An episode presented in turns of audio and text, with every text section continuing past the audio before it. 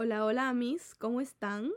Yo soy María Paula Troncoso, su host, y hoy vamos a hablar de un tema muy interesante. Y sí, aún no tengo música, porque, siéndole sincera, no he encontrado algo así que yo diga, esto tiene que estar en el intro de mi podcast. Entonces, si es que ustedes tienen alguna idea, han escuchado alguna música sin copyright, que digan, este le pega, estoy abierta a escuchar sus sugerencias. En fin, entremos en contexto porque me puedo ir horas por la tangente sin querer llegar a mi punto.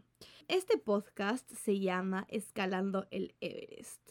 Y es chistoso porque a mí me encanta poner el nombre de los podcasts que sean metáforas. Así que solo para recordar lo que aprendimos en la primaria, que es una metáfora.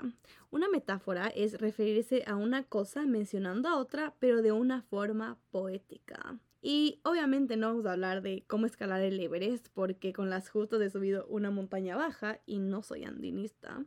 Pero lo que les quiero hablar hoy es de la importancia de ser constantes para llegar a una cima. Y esto es algo que yo me tengo que recordar con frecuencia cuando quiero resultados inmediatos, porque es fácil desesperarse o rendirse porque no estamos llegando a donde queremos pronto. Siempre me puedo pensar que nadie que quiere llegar al Everest va a subir en ascensor. Hay un proceso detrás. A mí me gusta mucho hablar de ejemplos sobre mis experiencias y temas que tengo más expertise o al menos tengo más conocimiento. Y la metáfora del Everest es muy buena, pero vamos a irnos por un ejemplo más cotidiano y con el que podemos conectar más. Yo soy una corredora apasionada, amo correr y ese es un hábito que mi papá ha tenido ya creo que por más de 20 años, que yo lo tomé hace 3 años y la verdad es un regalo de la vida. Amo correr y es algo que, que me llena demasiado. Entonces puede que tú también seas un corredor y de repente por alguna razón dejaste de hacer ejercicio y de correr esos 10 kilómetros y ahora no corres nada. Pero de repente quieres volver y quieres volver a correr esos 10 kilómetros en un buen tiempo. A pesar de que tú ya corrías esos 10 kilómetros antes, no puedes solo volver de la nada y esperar a correr esos 10 kilómetros sin lesionarte o desgastar tu cuerpo terriblemente. Solo no se puede. Hay que volver poco a poco. Seguramente si tú corres eso antes, después de un mes o una semana de volver a entrenar, de seguro vas a poder hacer esos 10K. Depende mucho de tu estado físico, de cuánto tiempo dejaste de hacer ese hábito y de muchas cosas más, pero de seguro si lo vuelves a tomar, se te va a hacer más fácil que comenzar desde cero.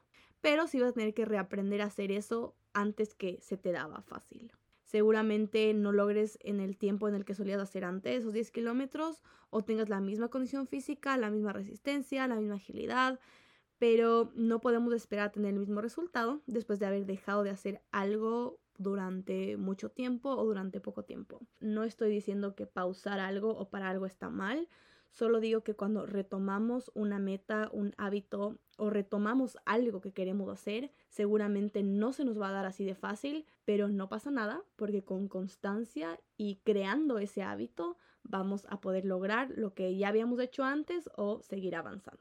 Entonces, si queremos retomar un hábito o la actividad, el hobby, cualquier cosa, tenemos que ir paso a paso, pero sobre todo tenemos que hacer un plan. No sé si es que han escuchado, pero en Ecuador, donde yo vivo, hay todo un plan para poder subir la montaña, perdón, un nevado, Cotopaxi, que es uno de los nevados más conocidos para escalar aquí en mi país. Te dan un plan de varias semanas, donde cada fin de semana vas escalando una montaña entre montañas bajas y altas para poder llegar a la última, que sería el Cotopaxi. Entonces, en esto, el objetivo es subir el Cotopaxi, que no solo puedes ir y subirlo, necesitas un plan, cómo lo vas a hacer, con quién lo vas a hacer, qué equipamiento, cuánto tiempo te va a tomar y cuánto dinero vas a necesitar también. Y este es un proceso que me parece que toma alrededor de seis semanas, porque son seis montañas, me parece, si no me equivoco. Y cada una es, como les digo, un fin de semana. Entonces puede que ya hiciste hasta las seis montañas para subir el Cotopaxi, pero por el clima, el momento en el que estás subiendo el Cotopaxi, tu cordada, algo pasó, cualquier cosa que simplemente no lograste y te tocó bajar y no puedes volver a intentar ese mismo día porque esta montaña vas el día anterior y la bajas en la madrugada y ves el amanecer. Entonces no puedes solo al siguiente día volver a intentar lo mismo,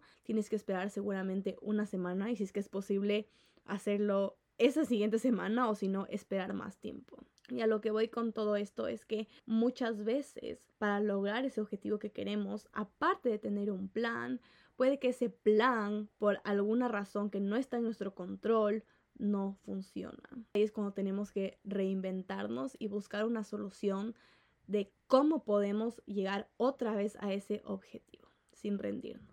Hace como dos años me preparé para correr mis primeros 10K y la verdad es que fue algo muy lindo. Em, nunca antes había hecho una carrera y como les digo, mi papá siempre ha sido apasionado del trote. Esto es algo que comencé a compartir con él en un momento de mi vida en el que yo estaba muy triste y me volqué muchísimo al deporte. Tener esta relación con él y trotar también nos hizo que nos unamos un montón. Entonces era una actividad física muy linda en la que compartíamos mucho. Comencé a trotar un montón, trotaba con él todos los días y los fines de semana también. Ya trotábamos en un ritmo súper eh, bueno. Entonces el fin de semana trotábamos 8 o 9 kilómetros. Creo que nunca llegamos a trotar 10 kilómetros, pero sí trotábamos hasta 9. Entonces me entrené para esta carrera, que también es súper famosa, se llama la Ruta de las Iglesias en la ciudad de Quito. Y es una carrera que se hace en la noche. La verdad es que fue muy divertido y fue toda una experiencia, ¿no? Por ser la primera carrera. Hice con él esta carrera, tuve toda una preparación detrás. Yo ya corría, bastante, corría todos los días, no paraba, tenía una alimentación muy buena y estaba súper enfocada en cumplir este objetivo. En ese momento no tenía muchas cosas sobre mi maleta, sino estaba súper enfocada en mi salud mental, en mi salud emocional, en hacer ejercicio, en tener buenos hábitos y en diferentes cosas que iban muy alineadas con el correr esta carrera. Hicimos un muy buen tiempo, como tenía toda una preparación detrás, no se me dio difícil cumplir esta meta. Y esto fue más o menos hace unos tres años, cuando estaba súper enfocada en esto. Y hace ocho meses hubo otra carrera también muy famosa que no recuerdo cómo se llama, que son 15 kilómetros. Yo ya venía trotando años ya, pero el momento en el que iba a darse esta carrera, yo no estaba únicamente concentrada en este objetivo.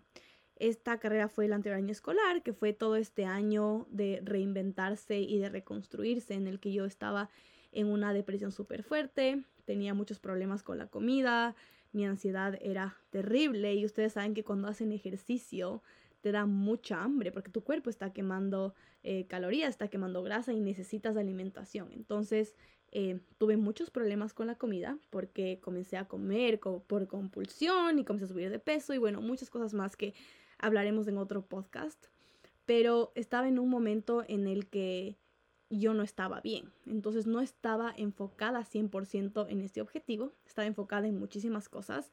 Era este momento en el que también estaba creando mi primera empresa, más tener un trabajo de tiempo completo con otros trabajos extras que pasan en mi día a día. Entonces, a diferencia de la otra vez que corrí los 10 kilómetros, esta vez no estaba igual de preparada con alimentación, la parte emocional que a veces no nos damos cuenta, pero en realidad es muy importante. Y para rematar, como no todo era malo en ese año, me pegué mis buenos viajes. Em, dos meses antes, me parece, me fui a Colombia y disfruté un montón, la verdad. Recuerdo con mucho amor ese viaje, que viví muchas cosas lindas. Viaje en el cual no tomé tanta agua, no me hidraté bien y más bien me deshidraté un montón porque si bien es cierto salíamos bastante y no tomábamos agua, tomábamos mucho tequila.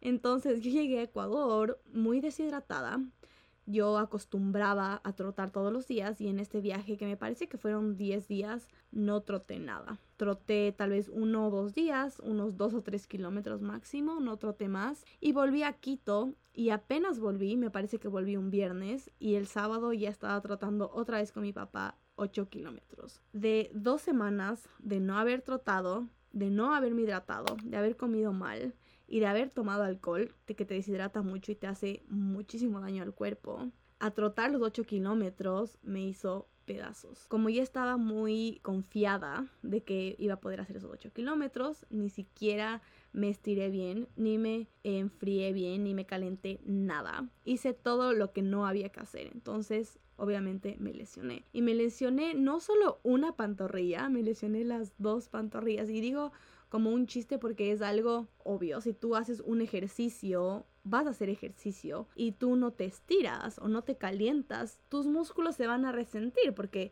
tenemos que calentar nuestro cuerpo antes de hacer ejercicio, antes de entrenar. Ese día me comencé a sentir pésimo. Apenas pasaron unas tres horas de haber trotado. Tomé un montón de agua, me comencé a hidratar, tomé un montón de pedialite y no entendía qué pasaba, pero me seguía sintiendo mal. No solo tuve una descompensación porque me deshidraté un montón, sino también tenía lesionadas las dos pantorrillas. Durante dos semanas no podía asentar el pie y cuando eres profesor, tienes que estar todo el día parado en movimiento de un lado al otro. Por mi horario, la verdad es que se me complicaba un poco ir al médico y no le estaba dando la prioridad necesaria. Entonces fui al médico como a las dos semanas de lo que no podía sentar el pie porque estaba terriblemente lesionada. Y solo fui al médico porque un día solo ya no podía más del dolor y del estrés y sentía que se me iba a salir el tobillo del dolor porque sentía el dolor en el talón de Aquiles. Entonces dije, me lesioné, me lesioné el talón, mi ligamento, algo pasó.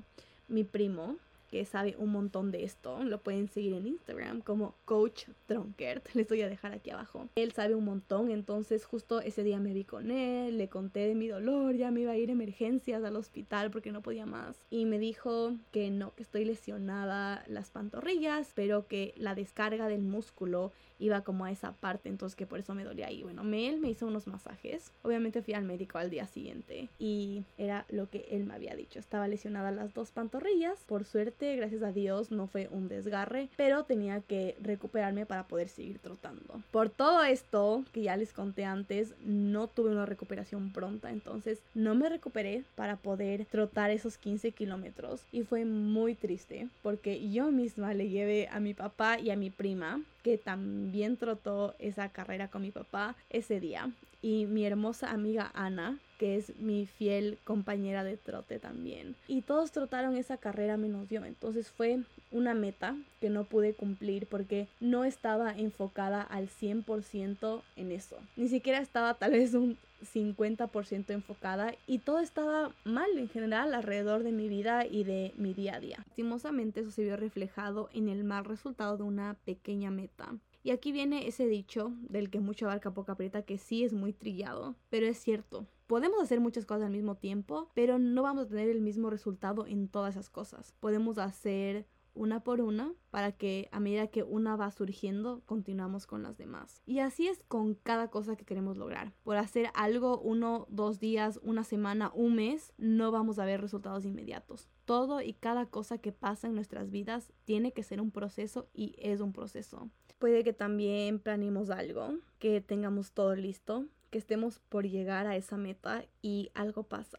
Es como que el universo en contra de nosotros y eso no sucede. No llegamos a esa meta y no logramos ese objetivo. Y ahí es cuando tenemos que reinventarnos, tenemos que recrearnos, reconstruirnos, ver un poco más allá de por qué eso no pasó. Tal vez en ese momento no tengamos la respuesta de por qué eso no sucedió y está bien. No muchas veces vamos a tener la respuesta inmediato, pero sí vamos a tener el poder sobre ese momento de reinventarnos y seguir adelante a pesar de que eso que queríamos que suceda no sucedió. ¿Qué podemos hacer para que suceda de una manera diferente o cómo nos podemos reinventar. Tenemos que aprender a volver a crear, tener planes, estrategias para nuestras nuevas metas o para esa meta que no sucedió. Mucha disciplina, mucha fuerza emocional y entender de qué manera podemos disfrutar de ese proceso que nos lleva al resultado que queremos. Hablándoles desde mi interior, tener un cambio radical en mi vida ha sido hermoso, pero también ha sido difícil. Ha sido un cambio retador que ha venido de muchos cambios en los que me sigo conociendo y me sigo transformando. Entonces ahora yo te pregunto,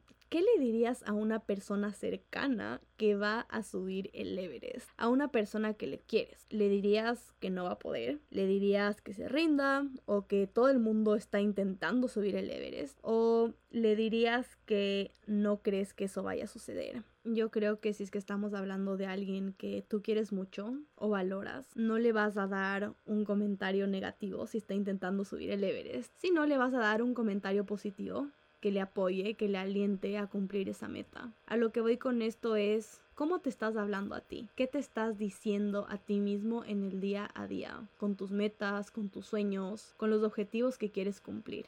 ¿Te estás hablando como alguien que le quieres mucho y que quieres que sí suba ese Everest?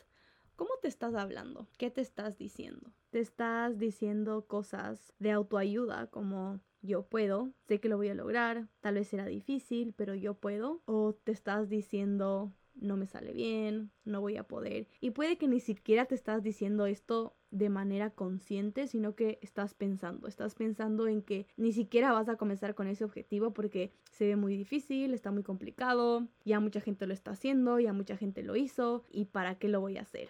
Pero es así como tú también le aconsejarías a alguien que tú quieres. Le vas a decir que no sube ese Everest porque mil personas ya lo subieron o le vas a decir que si es que él quiere subir el Everest o ella quiere subir el Everest que lo haga. ¿Qué le dirías tú? Es muy importante hacer una lectura de cómo nos estamos hablando, qué nos estamos diciendo, cómo nos estamos tratando. La mayoría del tiempo pasamos con nosotros mismos y la persona a la que más le hablamos de nuestro día a día es a nosotros. Entonces, ¿te estás motivando a subir esa montaña o te estás diciendo que nunca vas a poder hacerlo? No nos envolvamos en lo que no podemos hacer en el día a día. No nos envolvamos en lo que no sabemos cómo hacer o quedarnos en lo negativo, en lo difícil, en lo que se ve complicado. Demos ese salto enfocándonos en lo bueno, enfocándonos en que sí vamos a poder hacer. Y si nos enfocamos en lo bueno, lo bueno siempre va a crecer. Ser constantes a pesar de que no haya resultado a corto plazo.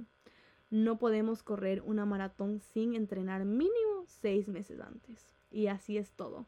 Sin preparación no podemos llegar a esa meta.